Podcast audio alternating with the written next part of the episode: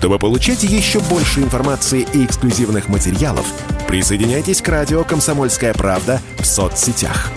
В отечественных социальных сетях. Смотрите новые выпуски на Рутьюбе, читайте телеграм-канал, добавляйтесь в друзья ВКонтакте, подписывайтесь, смотрите и слушайте. Радио «Комсомольская правда». Самая оперативная и проверенная информация в эфире и соцсетях.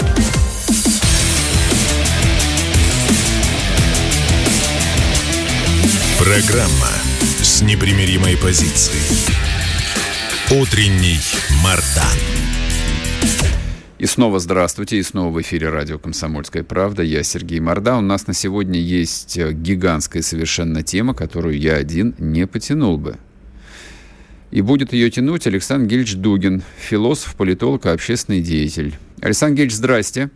Здравствуйте. Итак, бывший премьер-министр Британии Блэр, тот самый, постаревший, конечно, но по-прежнему узнаваемый, заявил о том, что наступает закат эры мирового господства Запада. Вы об этом говорите часто, давно, много, и удивительное дело, они что, тоже начинают э, это осознавать или нет?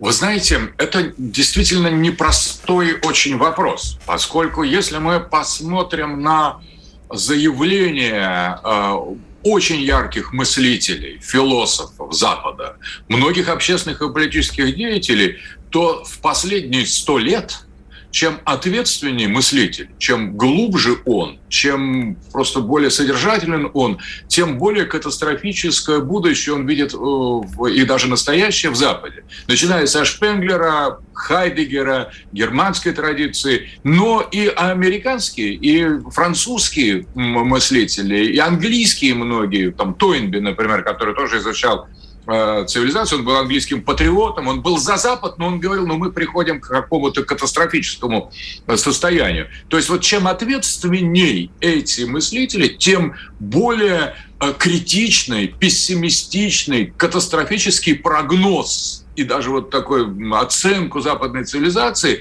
в настоящее время они дают. Но это, и это тоже традиция Запада. Быть пессимистичным, понимать угрозы, видеть, как свое господство в мире за, заканчивается, что необходимо осознание, сколько ошибок и преступлений Запад совершил в истории. И параллельно этому нарастает, вот это тоже удивительный момент, нарастает оптимистический глобализм как будто игнорируя всю эту тональность, всю, всю эту линию, всю эту симфоническую, а, симфонические звучание критиков западной цивилизации со стороны самой западной цивилизации и политики бывают, и мыслители. И совершенно они не являются врагами Запада. Они просто говорят, мы падаем, мы в катастрофе, мы, мы упустили и мировое господство, и лидерство, и сами построили антицивилизацию.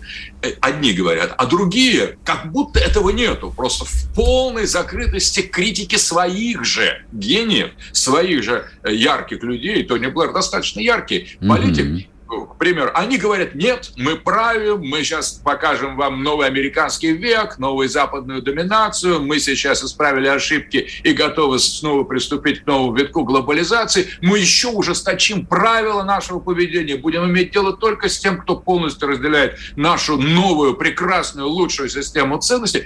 И это некий, некий диссонанс, то есть такое впечатление, что одна половина мозга Запада критично и реалистично оценивает свое положение, пытается найти выход, а другая как будто живет по другой программе, вообще не слышит. Просто вот послушаешь, э, иногда это уживается в одном и том же в одном и том же сознании. Вот давайте посмотрим на Джорджа Сороса. Джордж Сорос половины своих произведений. Говорит, какие ужасные тоталитарные режимы, как важно продвигать демократию, открытое общество, что необходимо просто завершить вот процесс демократизации в мировом масштабе, финансировать цветные революции, правительство, то есть ведет огромную, огромную работу по укреплению позиции Запада.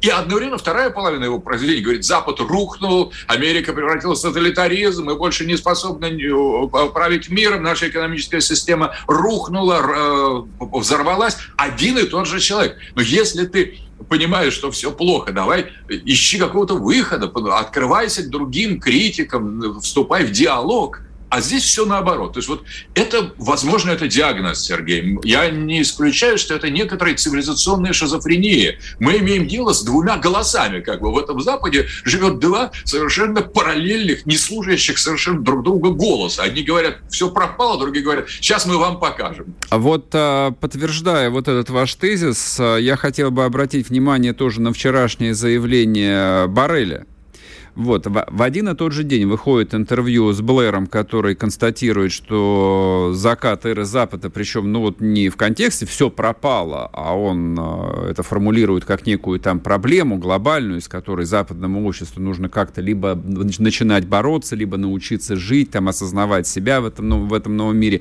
и так далее, и так далее. Тут же появляется Барель, один из ключевых еврочиновников, э, который, зажмурившись, просто говорит, что мы будем санкции держать до конца, они обязательно сработают, надо потерпеть. Вот он в совершенно другом контексте.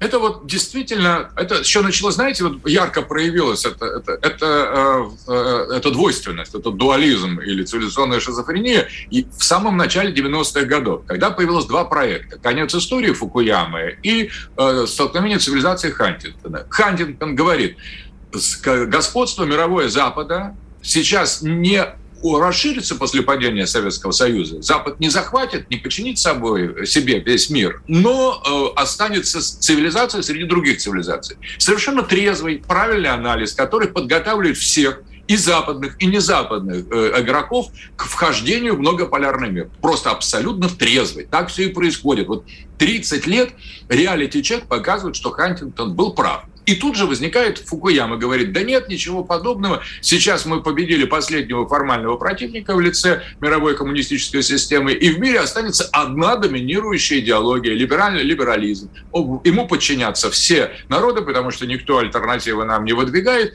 и мы будем фактически произойдет конец истории, у нас противников не останется, наступает э, эра единого глобального э, западного либерального миропорядка, называемая глобализацией. Два проекта. Ну, казалось бы, выберите, то есть вот послушайте одну аргументацию, сделайте реалити-чек. Вот что говорил Фукуяма, сходится? Да не сходится уже с 90-х уже не сходится. А в 2000-х началось просто, там все началось рваться, как склады боеприпасов. Любой тезис Фукуямы высказанный в тот, в тот период, вот этот тезис, да и потом он пытался скорректировать, все рушится просто. И последняя его была идея, что Путин бросил вызов либеральному миропорядку, миропорядку норм и правил, который сейчас в опасности, надо его защищать. Вот что не тезис за эти 30 лет Фукуямы и тех, кто на его волне, все мимо просто, все не так. Вот что не скажешь, все опровергается. Одно опровергается, другое. И тем не менее какая-то параноидальная часть западной идентичности, просто ну, маньяк такой, mm-hmm. как Барель, больше санкций, больше настаиваем на своих правах человека, на ЛГБТ. И уже саудовцы, их ближайшие партнеры говорят, ну вы, если вы будете иметь дело только с теми, кто думает, как вы по всем поводам, вы ограничитесь с НАТО. Вы весь потеряете вообще весь мир, даже союзников в исламском мире. И все равно, это вот совершенно есть какая-то это, видимо, одержимость на самом деле. Продолжать, несмотря на что. А вот если мы Хантингтона возьмем с его столкновением цивилизации, наоборот, что он, этот вот э, мыслитель не сказал 30 лет назад, 30 лет, а там еще раньше, первое столкновение цивилизации, ну все то же самое происходит. Вот 30 лет подтверждений одной половины этого э, дуализма в западных, так как, как и Блэр. Блэр, кстати, там разрабатывал э, идею третьего пути, считал, что капитализм классический, еще когда был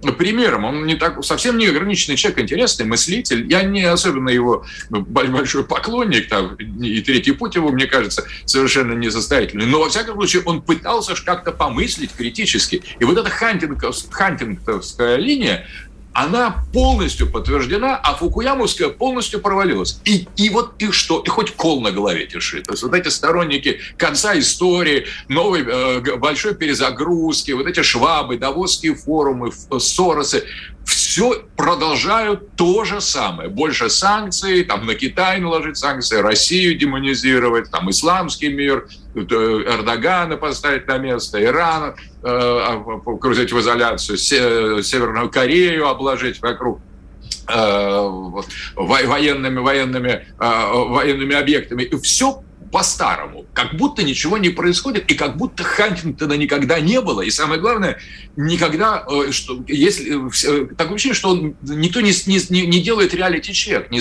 не сравнивает, по какому же мы пути идем. Да очевидно, всем очевидно, всем здравомыслящим людям на Западе очевидно, что мы идем по линии Хантингтона. Появились Александр Ильич, Александр Ильич, а, вот э, мысль мне сейчас в голову пришла, а вот это вот их упертость, э, вот несворачиваемость с выбранного пути, а вы не думаете, что, может быть, это такая а, квазирелигиозность, вот они ее вроде полностью изжили из своей жизни, вот совсем ее нету.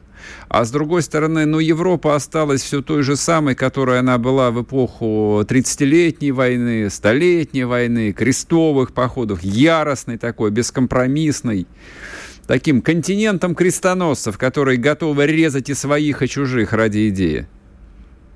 Вы знаете, может быть и так. Вот если мы внимательно посмотрим, действительно, это, во-первых, фанатизм, это маниакальность, угу. это религиозная вера в либерализм и в прогресс. Причем все не работает. А раздаются Нобелевские премии за, относительно того, что рост мировой либеральной экономики будет экспоненциальный такой в геометрической прогрессии. Через 10 лет, если мы посмотрим на вот э, эту, эту Нобелевскую премию, все наоборот, просто все показатели, и тем не менее все равно, это религия, то есть эти Нобелевские Религия, лауреаты, да. они все проходят, а это либеральная э, сатанинская в каком-то смысле религия, которая просто ЛГБТ все, все должны быть вот такими монстрами, как Я вас прерву здесь на одну минутку, мы уйдем на новости, вернемся, и вы сможете продолжить. Александр Дугин с нами, не уходите. Спорткп.ру о спорте, как о жизни.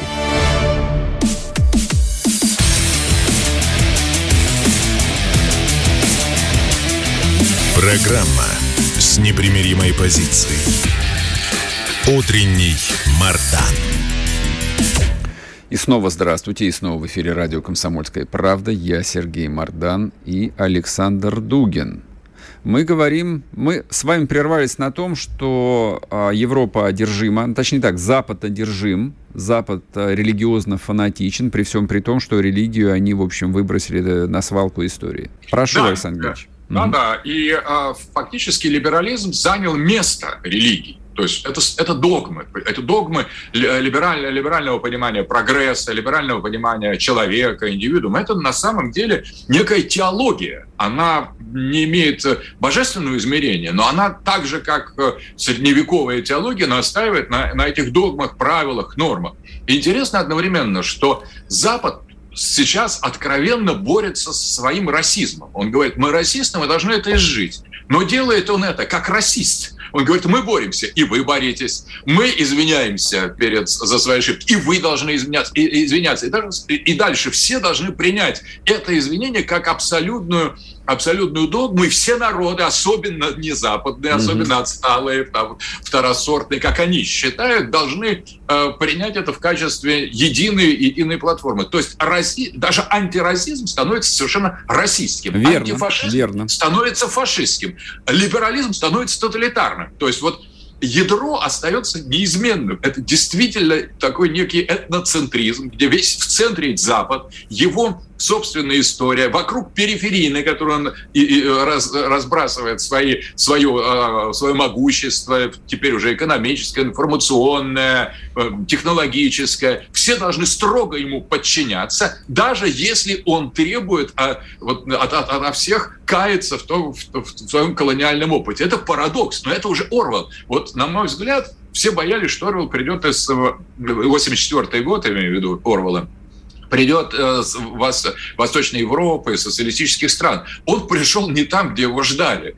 Орвал, вот мы живем в абсолютно тоталитарном, либеральном мире с совершенно фанатичной российской, нацистской идеологией, которая так же, как вот в Орвела говорит, любовь – это мир, война, война – это мир, любовь – это ненависть там, нищета – это богатство, богатство – это нищета. И навязывает э эти парадоксы идеологические всем совершенно страшными методами. То есть, если ты так не считаешь, то мы тебя отменим. Вот отсюда культура отмены, cancel culture. И это стало просто вот сегодня повсеместным. И Запад, люди Запада, еще сохранившие э, трезвомыслия, они в ужасе от того, во что превратилась их собственная культура, в их собственная цивилизация. Они совершенно оторвались от всякой реальности, впали в некоторое фанатическое такое, в, в, в маниакальное состояние, видя, что у них все рушится, они говорят, нет, не рушится, а становится еще крепче. Видя, что они проигрывают, они говорят, зато там э, э, все мы побеждаем. То есть все полная против, противоположность. И на Украине мы это видим, что э, Украину Запад научил не побеждать, не воевать, не отстаивать свои интересы, а он научил бредить, именно бредить. Вот. И это очень эффективный сетевой, сетевой бред, когда там теряешь, говоришь, ничего, это, это наши войска, как украинцы говорят, стоят под, под Ростовом, скоро будут взятие там Белгорода и Москвы, вот, там Минск уже фактически наш. И вот чем меньше успехов, чем больше провалов, чем больше потерь, тем растут вот эти ожидания. Это какой-то, какой-то фор, какая-то форма психического коллективного расстройства. Но она не просто украинская. Мы думаем, что это в Украине так. Вот вы правильно говорите, Барель, если обратить внимание, там на Запад Драги, что говорят, он уходит, Моторелло ему отвечает, ты не можешь уходить, хотя там тебя выгнали просто пинком в Италии. То есть Макрон фактически не, не поддерживает э, население, воюет с ним в желтый билет. Он говорит, я самый там успешный лидер. Там то же самое с Шольцем. Предлагает уже идти на какие-то невероятные меры своим народам, эти правители, все провалившие просто. Они провалились. Просто в России надо было говорить серьезно с самого начала. Нет, никто этого в, глаз, в упор не видел. Александр Георгиевич. Вот, да, эта иллюзия, она заменяет собой реальность. А вот э, предложу вам такой э, вариант, почему они себя так ведут. А может быть в этом э, действительно не фанатизм, а такой э, своего рода рационализм? То есть, ну вот они существуют э, последние, ну, ну давайте как бы там 400 э, лет возьмем а, в концепции, когда золотой миллиард управляет всем миром. Но это сейчас миллиард, тогда было, в общем, намного меньше. Европа-центричный мир. Европа как бы окружена, да, периферией, колониями, она их высасывает, и вот э, все это формировалось, как-то менялось, но принципиально не изменилось ничего. То есть центр там а, переместился из Британии э, э, там, в Нью-Йорк, Вашингтон, ну и, ну и бог с ним. Сейчас вот это все ломается – там ломается долларовая система, а, разваливается глобальная экономика, вот просто как явление, которое и была а, заточена под то, чтобы и кормить, вот-вот, чтобы жрал этот золотой миллиард в три горла, и все это ломается. А они не готовы это принять, потому что в новом мире, вне, в, в не европоцентричном, будет, в общем, ну, очень так грустно. Они просто отказываются признать реальность. Вот и все. Вот это, ну, это вот то же самое. Вы совершенно правильно говорите. Э, более того, рушится вот то, то, то их видение. Потому что когда-то это было российское видение, что есть белые, которые первый сорт, там угу. желтый второй сорт и черный третий сорт. Чистый расизм. Это да. еще в 19 веке. Это, кстати, в основном исповедовали либералы. То есть английский либерализм, британский, он был просто насквозь российский. Мы думаем, что расизм пришел в Европу с Гитлером. Расизм пришел в саму Германию из Англии, из либеральной британской Англии, откуда был через Чес, э, Чемберлена просто почерп, почерпнут. Немцы не были расистами, пока вот не это зловредное, чудовищное влияние английских либера, либералов. То есть либерализм российский по своим корням. И вот эта идея, белая, потом желтая, потом черная, конечно, в 20 веке от этого отказались, но что мы имеем, имеем с чем мы имеем дело? Центр, полупериферии, периферия, богатый север, там промежуточная зона, бедный юг, цивилизация, э, варварство, э, дикость. И вот это, эти все и таксономии, эти все иерархии, они остались неизменными. В центре Запад, вокруг тех, которые идут по, за Западом Лига демократии, а на периферии все страны изгоя, рок-стейт одна и та же модель, и вот она рушится. А, и она фактически уже не работает, потому что это не удовлетворяет никого, ни колонии, ни противников Запада, ни друзей Запада. Просто это больше не соответствует реальности. И вот здесь-то и возникает это, это странное чувство, когда мир уже совсем другой, а к нему прикладываются все эти вот по-прежнему все эти российские, российские модели. И э, это отчаяние. Понятно, что жить им будет несколько хуже. Но есть, может, есть же на то и Запад, чтобы э, адаптироваться, найти какие-то выходы, построить новую модель. Они же считают, что они очень такие гибкие и находчивые, мозги похищают со всего мира. Так вот, заставьте эти мозги обосновать, как Западу выжить а, во многополярном мире. Может быть, и найдется способ без колонизации, без этого э, совершенно тоталитарного либерализма. И, кстати, Трамп, вот когда пришел в Америке Трамп, Америка сама пошла в этом направлении. Ладно, мы будем... Как остаться сильной державой в условиях, когда есть другие полюса? Вот это, вот это надо думать об этом. Это реалистично. Это вот проснувшись, это придя в себя. Это здоровый подход. Как стро, найти Западу место, западной цивилизации в контексте уже откровенно поднявшихся, состоявшихся других цивилизаций. Русской, китайской, индийской, исламской. Как Западу быть с этими цивилизациями, как себя позиционировать, э, как развивать свою экономику, как строить отношения. Это непростая задача, но я думаю, что она выполнима. Но для того, чтобы ее решить, надо ее поставить. И вот мы видим Барреля, вот мы видим Байдена, мы просто видим, видим Сороса, видим Шваба, и мы видим просто маньяков. Они просто старые даже не по возрасту, они старые по своему сознанию. Они хотят сохранить эту западную доминацию любой ценой. И хотя ее уже нет, они все равно говорят, это вот синильный бред просто. Вот люди, люди давно уже на пенсии, а продолжают одеваться каждое утро, выходить там в, на личную клетку отдавать кому-то задание. Я встречал там в 80-е годы, у нас сосед был такой, был высокий руководитель, потом он э, отправился на пенсию и постепенно спятил, и каждый день ходил на работу и орал. Он стоял на личной клетке, орал на подчиненных. Куда там завезли то, чугуни? Там, Ну-ка, mm-hmm. давайте назад. Это было немножко, не то, что не смешно, для, для, но вообще это было зловеще. Мне вот Байден mm-hmm. напоминает именно такого, как бы после советского выжившего из ума э, руководителя, э, э, который орет на, на пустое место просто. Его никто не слышит, только жена там периодически, когда жалко становится. Вот, Дает назад, ему таблетку, да. Да, поэтому на самом деле Запад находится именно в таком состоянии. Он имеет дело с миром, которого нет. Он просто на, на самом деле это, это буйный, при этом у него ядерное оружие, он mm-hmm. еще может какие-то санкции налагать, он э, поставляет да, да, да, дальнобойное э, орудие у, у, украинским маньякам, он плодит маньяков, те, которые ему поверят. То есть молодые, здоровые, нормальные народы превращаются ну, на глазах под влиянием этого синильного мракобесия в монстров. Это все либерализм. Либерализм это зараза просто. Вот он фактически корежит людей. Теперь ему человеку говорит, все позволено, ты индивидуум, тебе нет никакой коллективной идентичности. И человек верит, ведется на это и, и теряет все человеческое состояние, превращается просто в такого же маньяка, как вот эта западная часть. Но я думаю, что все-таки э, избавление Запада придет из, изнутри него самого. Александр Геевич, а вот тут я вас прерву, мы уходим на новости. Спасибо вам огромное, что были с нами. Александр Дугин, философ, публицист публицист. После короткого перерыва продолжим, не уходите. Чтобы получать еще больше информации и эксклюзивных материалов, присоединяйтесь к радио «Комсомольская правда» в соцсетях – в отечественных социальных сетях. Смотрите новые выпуски на Рутьюбе, читайте телеграм-канал, добавляйтесь в друзья ВКонтакте, подписывайтесь, смотрите и слушайте. Радио «Комсомольская правда». Самая оперативная и проверенная информация в эфире и соцсетях.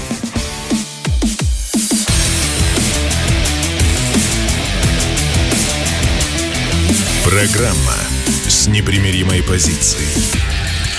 Утренний Мардан. И снова здравствуйте, и снова в эфире радио «Комсомольская правда». Я Сергей Мардан, трансляция на YouTube-канале «Мардан 2.0». Подписывайтесь, кстати, Соответственно, ставьте лайки, если вы смотрите трансляцию сейчас. А если будете а, программу смотреть позже, это особо я обращаюсь, тогда пишите комментарии. Так, а в телеграм-канале Мардан идет голосование историческое. Мы сегодня в конце программы подведем итог. Я вам напомню, а, вчера поздно вечером Зеленский отправил в отставку главу СБУ и генерального прокурора в один день. Вопрос, кто же является для украинского президента ролевой моделью? С кого он берет пример-то? Сталин, Путин, Эрдоган, царь Ирод. Обсудим.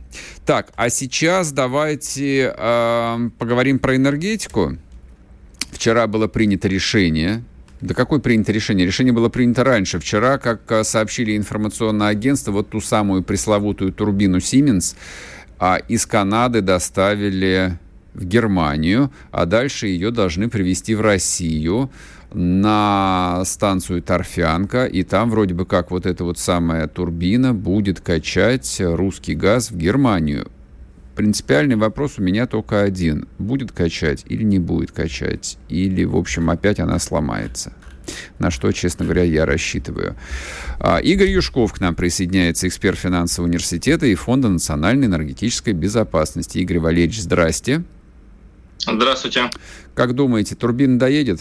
Не сломается по дороге? Может, ее уронят?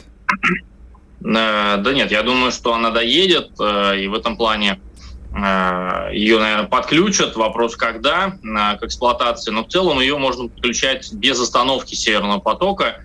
Тут, наверное, вопрос в другом, по поводу других турбин, потому что на газокомпрессорной станции «Портовая», откуда начинается Северный поток, и который создает все давление для того, чтобы прокачать по всему Балтийскому морю по дну до берега Германии газ. Там этих турбин довольно много, и «Газпром» заявлял, что уже четыре, помимо вот той, которая из Канады идет, угу. что уже четыре остановлено, и поэтому как раз э, мощность Северного потока снижена. Раньше он качал до середины июня где-то по 200 миллионов кубов в сутки, сейчас качает примерно по 65.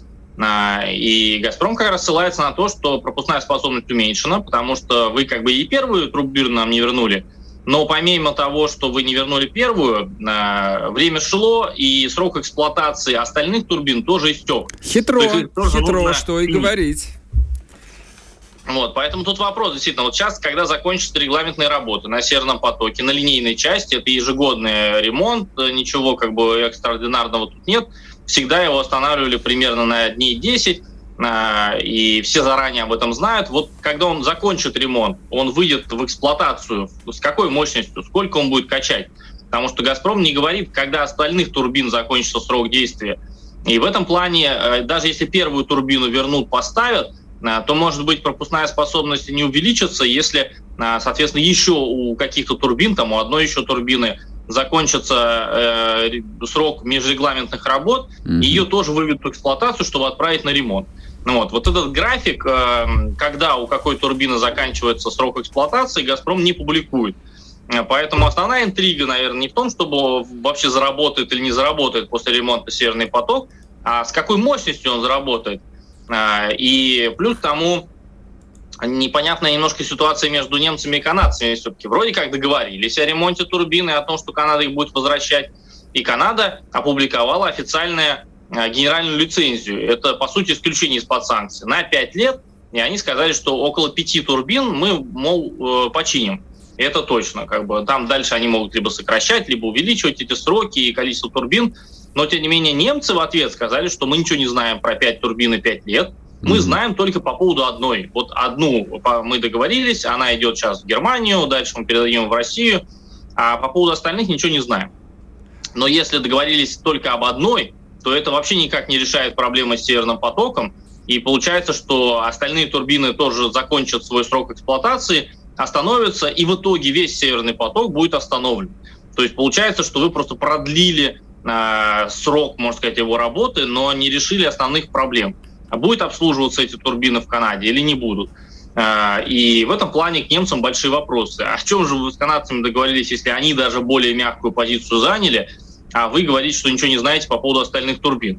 А, и главное, что остальные вот эти четыре, которые сейчас находятся в Ленинградской области на газокомпрессной станции «Портовая», их не забирают на ремонт. То есть, по идее, должно быть синхронно. Ту везут в Германию и потом в Россию, а эти четыре давайте забирайте опять на ремонт. И ведь у вас у самих там как бы скоро начнется отопительный сезон, уже в октябре, в ноябре, а вы как бы не шевелитесь, чтобы получить дополнительный газ по северному потоку. Вот Поэтому у меня, вот вот, да, у меня отсюда и вопрос, потому что если рассматривать всю эту историю как некий такой публично-непубличный торг, вот некая форма там переговоров, гибридных переговоров, а, мы тут ставим на ремонт а, турбины, мы уменьшаем а, значит, пропуск газа через газопроводы, при этом смотрим, как на это реагирует Германия, как ключевой э, игрок Евросоюза. Вчерашнее заявление товарища Шольца, уж я не помню, это интервью он, а, у него было или он выступал где-то, но он буквально сказал следующее. Нет, мы не отменим санкции, даже когда будет подписан мирный договор между Украиной и Россией, ну, предполагая, что он точно, в общем, будет не в интересах Украины, мы не отменим санкции. Бой, вторая а, новость, которая тоже вчера прошла там по немецким газетам, началась подготовка украинских а, военных для значит, использования этих самых зенитных а, самоходок «Гепард» тоже, мягко говоря, недружественный шаг. Вот э, они на какую реакцию России, России рассчитывают? Или они все, они заложились на то, что зимой придется Германию отапливать дровами и бурым углем? Ну, тут сложно сказать. Нет, они, конечно, надеются, что им будут поставлять газ. Несмотря ни на что. Ну, надежда-то у них, естественно, есть в этом плане. Другой вопрос, что даже технические возможности сейчас уменьшаются. И, кстати, во многом из-за Украины. А, которую они поддерживают, э, потому что именно Украина фактически перекрыла половину своих транзитных газопроводов. И дефицит газа в Германии и в Европе в целом э, усугубился из-за того, что э, Украина каждый день отказывается прокачивать достаточные объемы российского газа в Европу. Угу. Там два, две основных точки входа было. Это газоизмерительная станция Суджа, она находится чуть севернее, и вот там газ продолжает идти, а южнее находится газоизмерительная станция Сохрановка. И вот каждый день «Газпром» подает заявку, что вот хочу еще здесь качать в соответствии с контрактом. Но украинская сторона нарушает этот контракт и говорит, что там теперь не подконтрольные мне территории, а Сохрановка, получается, оказывается на территории ЛНР. Вот. И Украина традиционно, как 2014 года уже, она делает все территории, которые не подконтрольны, она полностью пытается изолировать и отторгнуть от себя. Несмотря на то, что говорит, что это вроде как ее территории, но де-факто мы видим, газ туда не поставляется. Российские поставки, например, которые идут туда, чтобы люди не замерзли, имели электричество, они не оплачивают. Говорят, что это не наша территория, пенсии там не оплачивают и так далее. То есть с 2014 года эта практика есть. И сейчас, когда, соответственно, э, Киев теряет все больше и больше территорий, они сразу таким же образом экономически их отторгают и не дают прокачивать газ через э, вот эту газоизмерительную станцию Сохрановка, хотя и газопровод, и газокомплексные станции там, они все работают, ничего не повреждено, люди приходят на работу, сидят вот на этих газокомплексных станциях, э, персонал, то есть есть все технически возможно прокачивать. Но дальше там по течению, уже ближе к центральной Украине, который контролирует Киев, они говорят, нет, мы здесь вентиль не откроем, поэтому если вы там подадите давление, то где-то в середине будет авария, взорвется. Угу. И получается, что через Украину раньше качали примерно 109 миллионов кубов в сутки, а сейчас качают где-то около 45. Э, то есть вот, пожалуйста, немцы э, помогают Украине, а в ответ Украина создает им дефицит газа и провоцирует высокие цены вообще на любой газ, и норвежский, и алжирский, и СПГ. Э, поэтому вот такая вот э, неблагодарная позиция. А у вас есть э, какое-то простое объяснение, зачем Киев это делает? Ну, вот у них такая традиционная политика, как бы, что э, везде, где мы теряем как бы контроль, мы все это отвергаем, пытаемся засушить, за, задушить, э, и никакого газа, чтобы там не должно быть, электричества не должно быть, там воды не должно быть. А мы помним, что там вот, пожалуйста, и водную блокаду Крыма они устраивали. Это я, я не, про, я не про это, я не про это сейчас, это я понимаю. Но вот смотрите, э, то есть поддержка Запада принципиально важна для Украины. А транзитные доходы, которые, кстати, поступают, принципиально важны для Украины. Но уж совсем э, как бы портить отношения, экономические отношения с Россией, ну, как бы тоже в этом я смысла особо не вижу. То есть за остановкой газового транзита или перед остановкой газового транзита через Украину последует объявление войны Украине со всеми вытекающими последствиями. То есть вот я поэтому и пытаюсь логику какую-то нащупать. Зачем? Ну, я думаю, что украинцы думают, что вы как бы нам все должны, и чем хуже ситуация будет у нас, тем хуже ситуация будет у вас. Ага. Вот, поэтому либо вы нам помогаете так, чтобы мы контролировали всю свою территорию и, соответственно, там э, уничтожили ДНР, ЛНР, э, либо у вас у самих там не будет газа, и вы замерзнете. То есть такая провокация. То есть в этом плане украинцы э, совершенно не стесняются, в общем-то, все именно требовать, а не mm-hmm. просить. Мы же видели, как э, там теперь уже бывший, конечно, посол но он там э, немецких ну, лидеров помним, обзывал да, как Мельник, да. и совершенно беспондорно, беспондорно себя вел. И в этом плане я думаю, что это такой шантаж Игорь, спасибо, спасибо большое. Уходим на новости. Игорь Юшков был с нами. Чтобы получать еще больше информации и эксклюзивных материалов, присоединяйтесь к радио «Комсомольская правда» в соцсетях. В отечественных социальных сетях. Смотрите новые выпуски на Рутьюбе, читайте телеграм-канал, добавляйтесь в друзья ВКонтакте, подписывайтесь, смотрите и слушайте. Радио «Комсомольская правда». Самая оперативная и проверенная информация в эфире и соцсетях.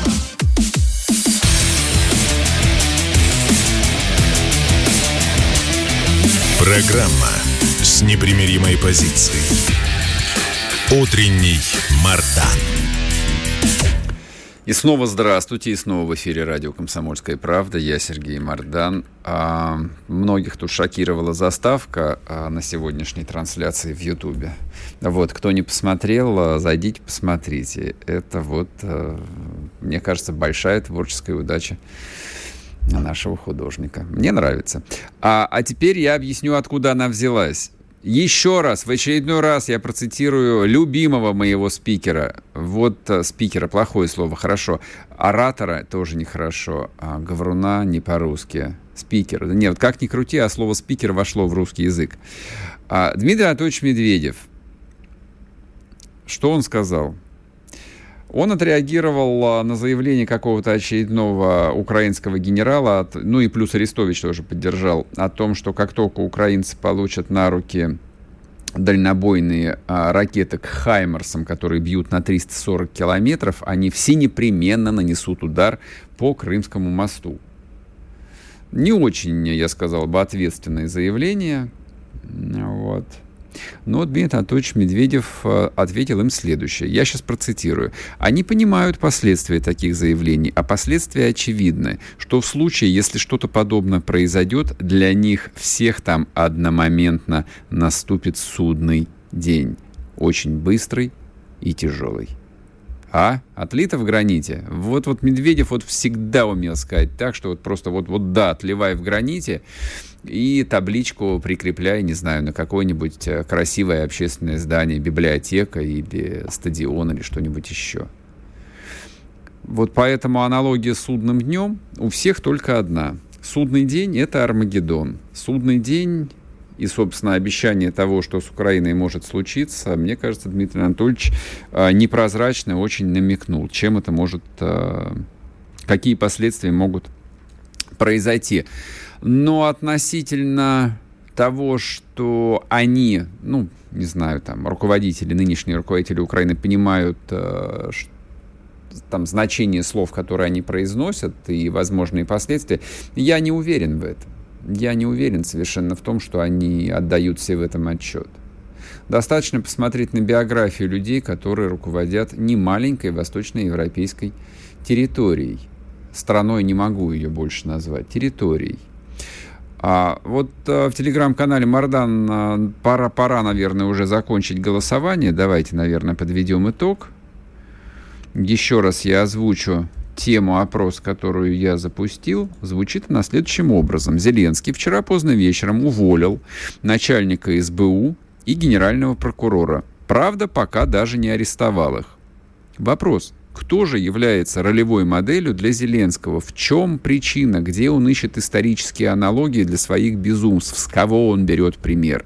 Четыре варианта я предложил. Сталин, Путин, Эрдоган, царь Ирод – Проголосовало не так много людей. 7858 голосов, но голосование продолжается. Я проголосовал тоже, поэтому давайте я озвучу результаты. 10% считают, что подражает он Сталину. Я среди 10% на самом деле. 13% Путину. Ну, а современные ему лидеры, конечно, он ему страшно нравится и всегда нравился. И, конечно же, всегда Владимир Владимирович ему нравился – вот масштабом. Но нет, это не путинское решение, конечно же. Эрдоган. А натянутая аналогия, очень натянутая аналогия, хотя Эрдоган, как мне кажется, в большой степени тоже пытается косплеить того же Путина, кстати. А Эрдоган, как руководитель, собственно, руководитель, собственно, азиатской страны, а, действительно бывает гораздо более резок, чем можно себе представить, э, ну, даже применительно к России. Но как-то нет. Эрдоган арестовал бы. Эрдоган сразу арестовал бы. Мы же помним, чем закончился военный, попытка военного переворота в Турции сколько там народу положили, сколько народу было брошено в турецкие тюрьмы. А турецкая тюрьма, а, ну, я вас отошлю к старому фильму еще 80-х под названием «Полуночный экспресс». В свое время на меня произвел колоссальное впечатление. Ну и последняя версия, победитель нашего хит-парада. Ролевой моделью для Зеленского является библейский царь Ирод. 67% проголосовало за эту версию. Ну вот так вот. Я не соглашусь, конечно.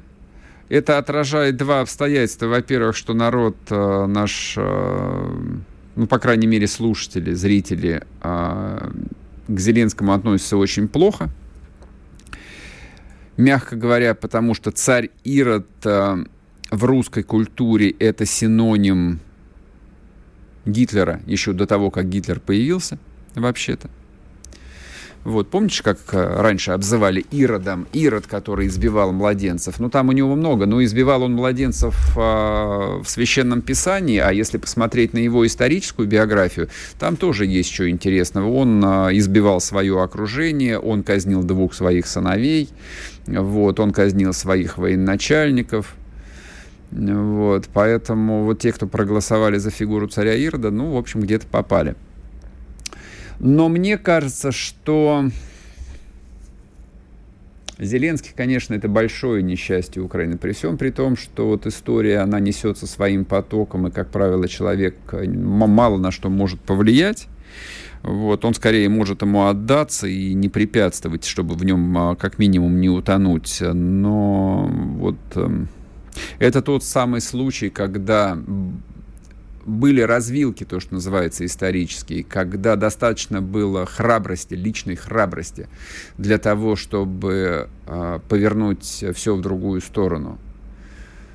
И, по идее, все же предполагало, вы вспомните, с каким перевесом Зеленский победил на президентских выборах. И как, я еще раз напомню для вас, мы же ведь об этом забыли уже все. И украинцы об этом забыли, и мы об этом забыли. Ведь э, два года назад за него голосовали как за президента, который обещал мир. Он обещал мир. На стадионе он обещал мир. Он разоблачал Порошенко как э, президента войны, как человека, который разжег войну, как человека, который убивает украинцев. И за него проголосовали как за президента мира. И в результате что? И в результате все, простите меня, в общем, э, в результате такое, что даже Порошенко временами кажется образцом здравомыслия, рациональности, миролюбия, мастером компромисса. Вот что такое роль личности. А поэтому насчет э, мой вопрос э, относительно ролевой модели, которую для себя выбирает Зеленский, нет, конечно, я думаю, не Сталин. А, ну или, скажем, его представление и знание об истории, знание о Сталине, а, доминирующая абсолютно историческая фигура для любого человека, который живет на территории бывшего СССР, я в этом на 100% убежден, они полны вот э, каких-то таких голливудских э, там попсовых химер. Ну вот как для нашей э, либероты, для них Сталин это там тире 37 год это вот авторитарный э, там, человек, это там нечто даже большее, чем царь. Вот, вот их представление о Сталине. Вот, мне кажется, в голове у необразованного э, Владимира Александровича Зеленского примерно такой Сталин. Потому что если бы у него в голове был Сталин другой, то главой СБУ никогда не был бы назначен друг детства и директор э, квартала 95. Вы себе можете представить во главе а, тайной полиции, а СБУ это тайная полиция, человека, который а, руководил а, группой юмористов? Вот и я не могу. Вот и я не могу. Но это же несчастье на самом деле. И вот в состоянии этого какого-то беспросветного, безнадежного несчастья живут несколько десятков миллионов русских людей. Бесконечное 30-летнее несчастье. Если уж говорить о том, чем русская армия занимается на Украине, а, ну, вы от меня это слышали много раз, я повторюсь уже, наверное, еще раз. А, денацификация вещь гораздо более глубокая, чем можно было бы говорить, потому что состояние а, вот той политической системы, которая сложилась на Украине, да, это, это хуже, чем даже итальянский фашизм. Ну, обращаемся к первоисточнику это некая такая очень кривая версия германского национал-социализма, нацизма. Не наци... социализма там никакого нет, нацизма. Поэтому денацификация этой территории, денацификация этого общества, она в перспективе есть, она будет очень сложной, очень тяжелой, я уверен, очень жестокой, конечно же, безусловно, она будет очень жестокой, кто бы сейчас что ни говорил. Но мы там, простые обыватели в голове, должны иметь, э, как мне кажется, немножечко другую, упрощенную картину мира. Это несколько десятков миллионов наших родственников, соотечественников, таких же людей, как мы, которым просто не повезло. Они ни в чем не виноваты. В 91 году им не повезло оказаться там. Вот на их судьбу выпало вот это вот. И поэтому русская армия их сейчас спасает – и те, кто хочет, и те, кто не хочет. Но она их спасает, помимо их воли. Вот, собственно, как я себе вижу все происходящее. На сегодня у меня все. Подписывайтесь на телеграм-канал Мардан. Подписывайтесь на телеграм-канал Русский доллар. Это про экономику и бизнес. Услышимся завтра в то же самое время. Пока будьте здоровы. Чтобы получать еще больше информации и эксклюзивных материалов, присоединяйтесь к радио «Комсомольская правда» в соцсетях. В отечественных социальных сетях. Смотрите новые выпуски на Рутьюбе, читайте телеграм-канал, добавляйтесь в друзья ВКонтакте, подписывайтесь, смотрите и слушайте. Радио «Комсомольская правда». Самая оперативная и проверенная информация в эфире и соцсетях.